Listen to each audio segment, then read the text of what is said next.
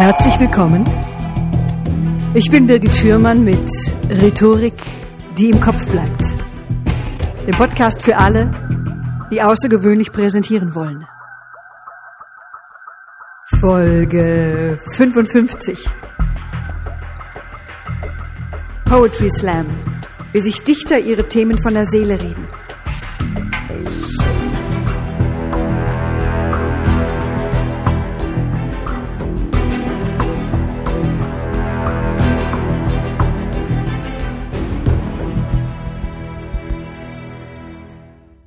Mein heutiger Gast ist Slam-Poetin, sie ist Moderatorin und Diplompsychologin.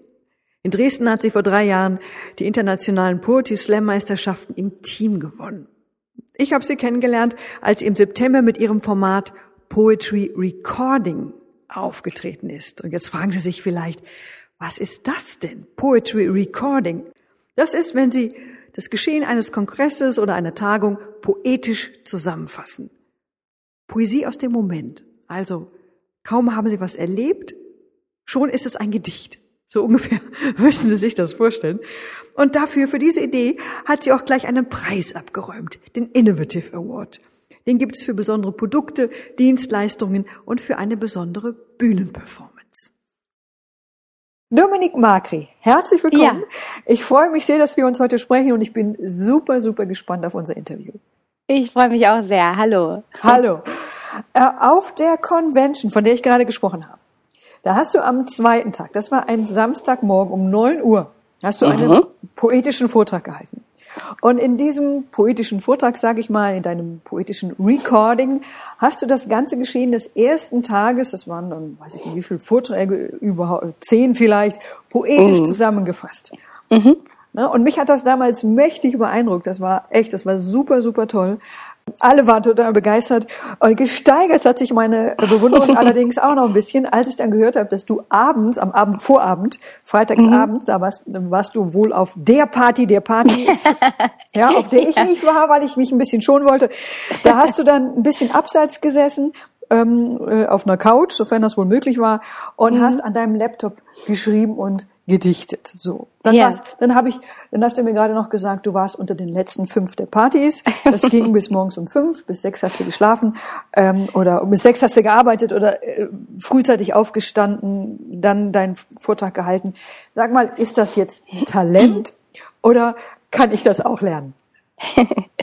ähm, also ich glaube, dass das äh, die Art und Weise, wie das da geschehen ist, auch ein bisschen mein Stil ist und etwas, das mir einfach Freude macht, dieses sehr im Moment, sehr spontan und auch ein bisschen äh, immer ähm, an der Kante des, des Machbaren zu arbeiten. Ähm, das ist vielleicht wirklich Geschmackssache, aber das Dokumentieren, das poetische Dokumentieren, das ist auf jeden Fall lernbar, das glaube ich. Und genau, es ist ja auch ein bisschen verwandt mit dem Impro-Theater, wo es darum geht, den Moment künstlerisch abzubilden, zu spiegeln, ähm, das, was passiert, in eine Geschichte zu verpacken. Und ja, ich glaube, das ist ganz viel Übung und das kann man bestimmt lernen. Aha, okay. Und ich habe ja bisher, bisher wenig Berührungspunkte zum Poetry Slam gehabt. Und ich frage jetzt daher mal so ganz oldschool. Mhm. Ähm, Woher kommt oder woher stammt Poetry Slam und welcher oder was für ein Gedanke steckt dahinter? Mhm.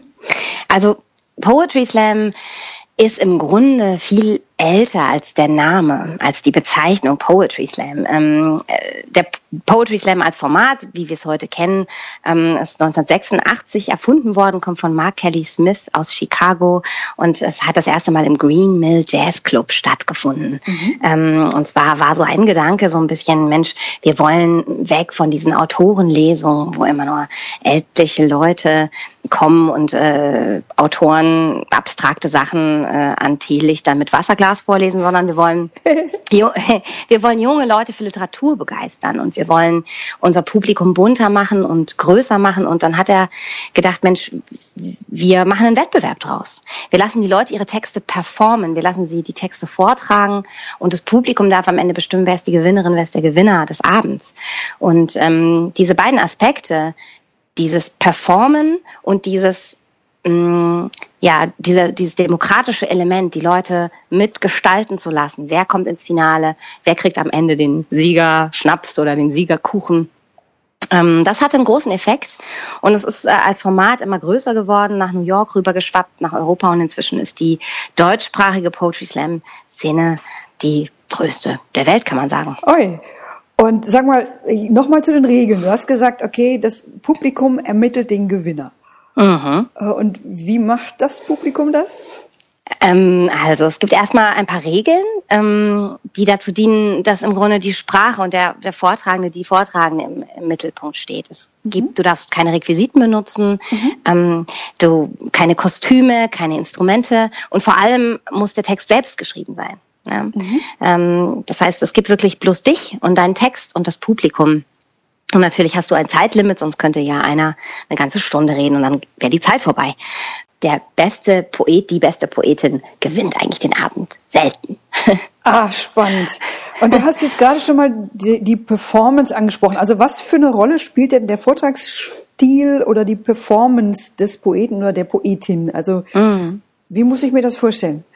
Es hat sich so ein bisschen durchgesetzt, dass Leute Poetry Slam in einer bestimmten Art vorzutragen verbinden, mit einem rhythmischen, mit einem gereimten.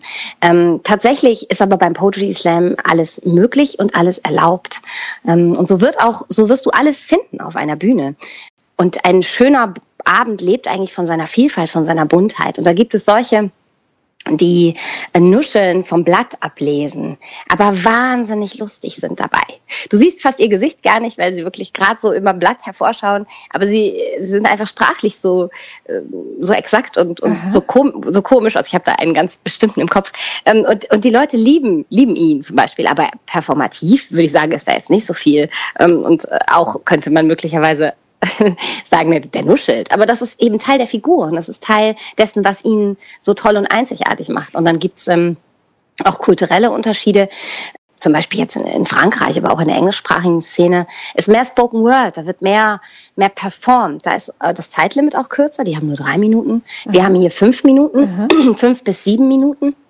Und dadurch haben wir hier auch mehr Prosa, mehr Geschichtenerzähler. Und die Geschichtenerzähler leben unter Umständen jetzt auch gar nicht so sehr davon, dass sie das sehr, sehr stark spielen, sondern davon, dass die Geschichte gut ist. Und dann gibt's die Spoken-Word-Künstler, die eben viel mehr von der Emotionalität, von der Performance leben und auch ja, leben wollen, leben müssen auch. Ja. Ah ja. Okay, und gibt's noch weitere Mittel? Also so krächzen, laut, leise. Mm. Ähm, also was, was für eine Mittelbandbreite muss ich mir denn da vorstellen? Mm. Also, also der Fantasie. Hast du schon ja, gesagt? Der, der Fantasie sind eigentlich keine Grenzen gesetzt, würde ich sagen. Es ist alles möglich, vom dadaistischen Lautgedicht, das von äh, Geräuschen lebt, die in ihrer Gänze eine Geschichte erzählen, zu vielleicht, ich habe zum Beispiel meinen älteren Herrn gelesen, der einen Brief an seine verstorbene Frau vorgetragen hat. Das hat einfach wirklich davon gelebt, dass es ihm ganz nah war. Ja, es gibt, es gibt gereimte, sehr rhythmische Gedichte. Es gibt natürlich ähm, auch einige Schauspielerinnen und Schauspieler in der Szene, die dann ähm, da ein ganz eigenes Kapital mitbringen, weil sie mit ihrer Stimme ganz toll arbeiten können, weil sie ähm, viel mit, mm, mit der Klangfarbe ihrer Stimme, mit einer Emotionalität in der Stimme arbeiten. Und das Schöne ist aber wirklich, und für mich auch das, was ich in meinen Workshops immer versuche zu vermitteln, im Poetry Slam ist, ist wirklich alles erlaubt, was mit Sprache und Performance zu tun hat. Und es geht darum, seine eigene Stimme zu finden.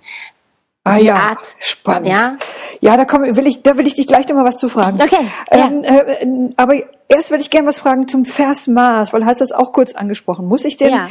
beim Poetry Slam so ein bestimmtes Versmaß einhalten oder ist das Metrum jetzt total egal? Also erstmal ist ja Poetry Slam ein Veranstaltungsformat. Das heißt, Leute kommen, treten gegeneinander an und ähm, womit sie aber antreten, das ist wirklich ihnen überlassen. Und ja, du kannst da mit einem sehr strengen Versmaß einen Text schreiben und ähm, du musst aber überhaupt nicht. Du musst nicht reimen, du musst nicht dichten, du musst eigentlich gar nichts. Und äh, das Wichtige ist, für, würde ich sagen, dass dir dein eigener Text wichtig ist und du das Bedürfnis hast, den mitzuteilen und ähm, dass er von dir und aus dir kommt und ähm, du da, darin authentisch bist. Ich glaube, das ist was, was auch funktioniert. Ah, verstehe. Spannend. Also dadurch, dass jedes Publikum anders ist und jede Jury anders ist und jeder am Ende aus dem Bauch entscheidet, was ihm oder ihr gefällt, Aha. kann man gar nicht allgemein sagen, worauf Wert gelegt wird. Aha. Weil das im Grunde beim Poetry Slam ist das gut, was das Publikum gut findet. Mhm. Und das ist auch ganz unterschiedlich je nachdem, wie ist die Altersstruktur. Ist das zum Beispiel, findet das in einem Theater statt, da hast du ein anderes Publikum, denen sind vielleicht solche Sachen viel wichtiger. Also die, der Vortragsstil, die Performance, die lyrische Qualität. Aha. Und wenn du aber in einer in einer Kneipe, in einer rauchigen Kneipe einen Poetry Slam hast, wo die Leute auch schon irgendwie alle vier Bier getrunken haben, denen sind wieder ganz andere Sachen wichtig. Ah, ja, ähm, als, als in der Oper in Hannover. Ja?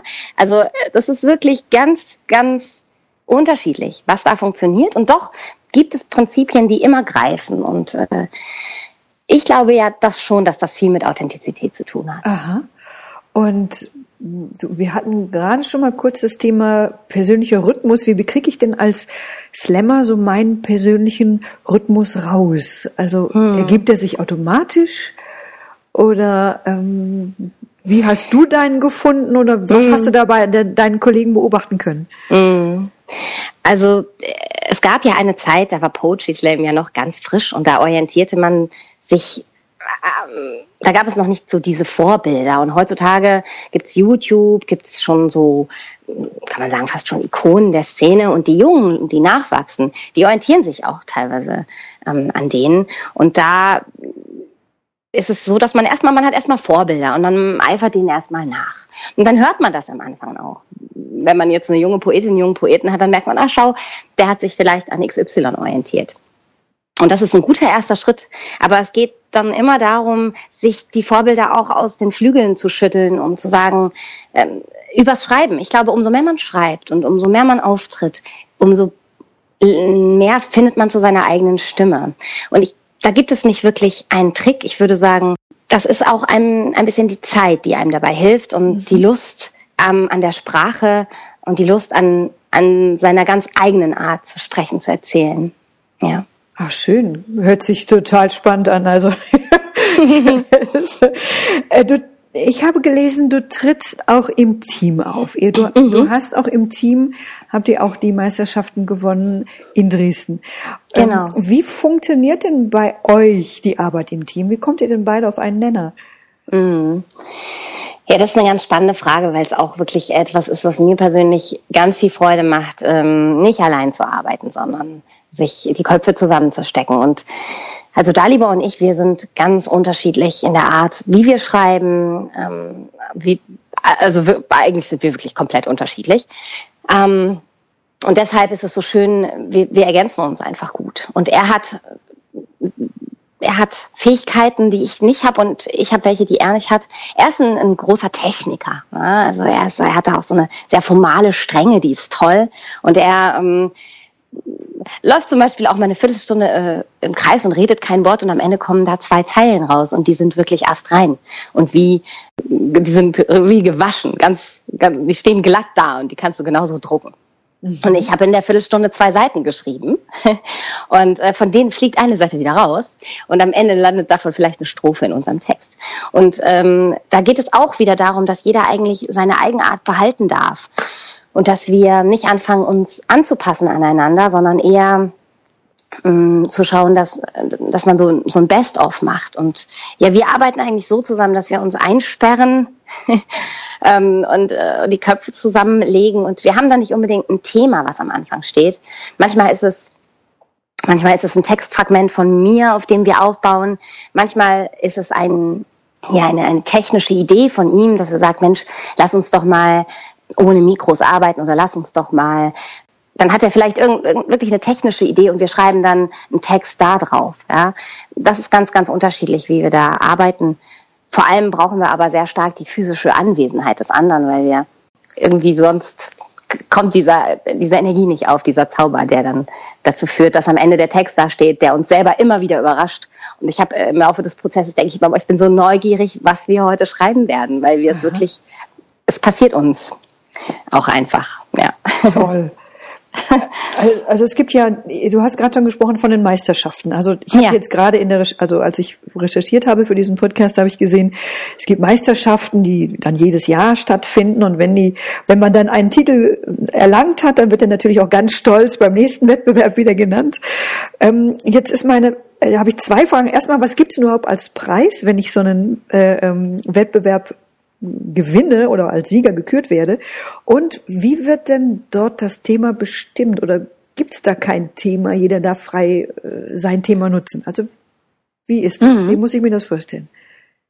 Also ja, erstmal darf jeder frei sein Thema nutzen. Es gibt wirklich nur die Regeln, die ich am Anfang genannt habe, auch bei den Meisterschaften. Mhm. Es gibt, ähm, also wenn du jetzt nach Themen fragst, es gibt manchmal Themen, Slams, also was weiß ich, da hat was so ein Food Slam, da geht's nur um Essen oder ich habe jetzt so dem nächsten Auftritt in Leipzig ähm, in, der, in der Peterskirche mit der Philharmonie und da, wird's Themen, da wird das Thema Aschenputtel sein. Wir schreiben alle zu diesem Thema. Aber normalerweise und bei den Meisterschaften tritt jeder mit den Texten an, die er das ganze Jahr über bei Slams performt hat. Und ähm, als Preis gibt es bei einem normalen Slam im Grunde genommen etwas Symbolisches. Also wenn man, wenn man, man Glück hat, kriegt man Fahrtkosten. Ähm, also meistens kriegt man schon Fahrtkosten und ein, ein, Dach über dem Kopf und ein Bett. Mhm. und das ist ja heute auch alles äh, professioneller, als es noch vor 15, 10, 15 Jahren war. Und ähm, meistens gibt's dann vielleicht einen Schnaps äh, oder manchmal wird eine, eine ein Beutel im Publikum rumgegeben und die Leute dürfen was reinschmeißen. So ein bisschen wie der Hut, der nach dem Konzert rumging. Und dann schmeißen sie vielleicht Geld rein oder vielleicht Bonbons oder Taschentücher, was sie gerade in der Tasche haben. ja? Und äh, bei den Meisterschaften äh, ist es auch individuell. Wir haben zum Beispiel 2014 in Dresden, äh, ähm, unser Preis war, dass wir eine CD aufnehmen dürfen. Oh. Mm, mit, mit Studio und mit Artwork und mit allem.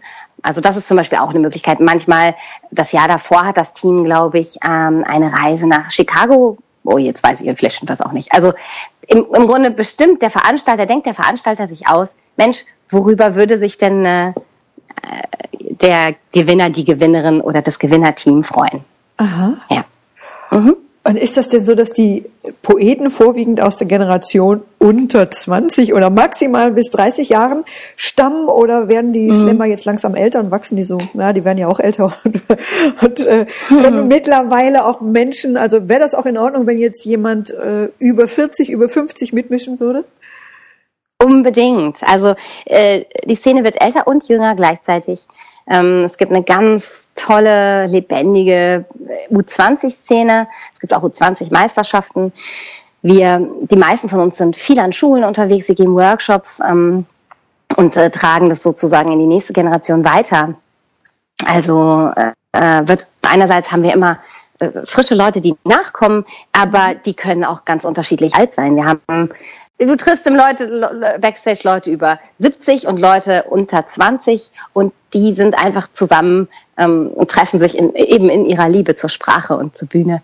Und äh, da gibt's überhaupt gar keine Grenzen in egal welche Richtung. Ach toll.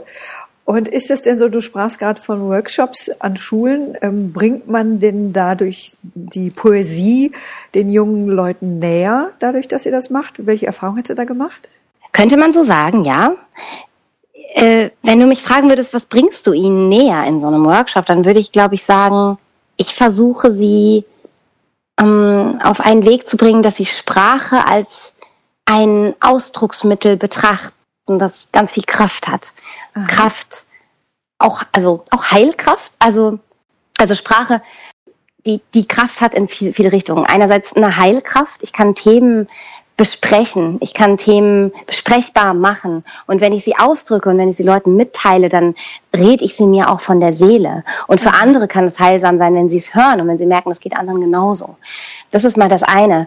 Und äh, das andere ist, es ist einfach ganz, es macht ganz viel Spaß. Schreiben macht Spaß. Zusammenschreiben macht Spaß. Und auf der Bühne vortragen macht Spaß. Ähm, und äh, die Lust daran zu finden, auch in einem Format, das nicht so formalisiert ist wie die Schule, das, wo ich den Leuten auch sagen kann, hey, ich schaue nicht auf deine Rechtschreibung, nicht auf deine Grammatik. Mir geht es darum, dass du das meinst, was du sagst und dass du eine Stimme findest, die ganz dir, die dir entspricht. Und mhm. ja, das ist auch die Liebe zur Poesie, aber es ist eigentlich vielleicht allgemeiner die Liebe zur, zur Sprache, zur Kommunikation und zur Interaktion mit anderen. Toll, super. Also ich, äh, ich wäre sofort dabei. Also wenn du einen, wenn ich jetzt diesen Podcast höre und möchte gerne, dass du einen Workshop leitest, wie kann ich mit dir in Kontakt treten? Wie erreiche ich dich? Wie finde ich dich? Ja, du findest mich über meine Homepage ähm, www.dominique-macri.de ähm, und da ist ein, ein, ein Kontaktformular, also da, da findest du mich. Und sonst natürlich auch auf Facebook oder Instagram oder, oder du rufst mich einfach an. Toll. Genau. Super. Vielen, vielen Dank. Ja, das war's für heute. Wenn Sie zu diesem Thema mehr wissen wollen, ich habe für Sie einen Hörerservice eingerichtet, für den Sie sich unter www.birgit-schürmann.com slash podcast Schürmann mit UE eintragen können. Wenn Ihnen dieser Podcast gefallen hat, wenn er hilfreich für Sie war, ich freue mich sehr, wenn Sie mir bei iTunes eine 5-Sterne-Bewertung hinterlassen. Sollte er Ihnen nicht gefallen und Sie haben Anregungen oder Sie haben Wünsche an mich, bitte schreiben Sie mir eine Mail. Ich freue mich über diese Anregung, ich freue mich über ein Feedback, was ich verbessern kann. Wir hören uns wieder hier in zwei Wochen. Tschüss, bis zum nächsten Mal. Ihre Birgit Schürmann.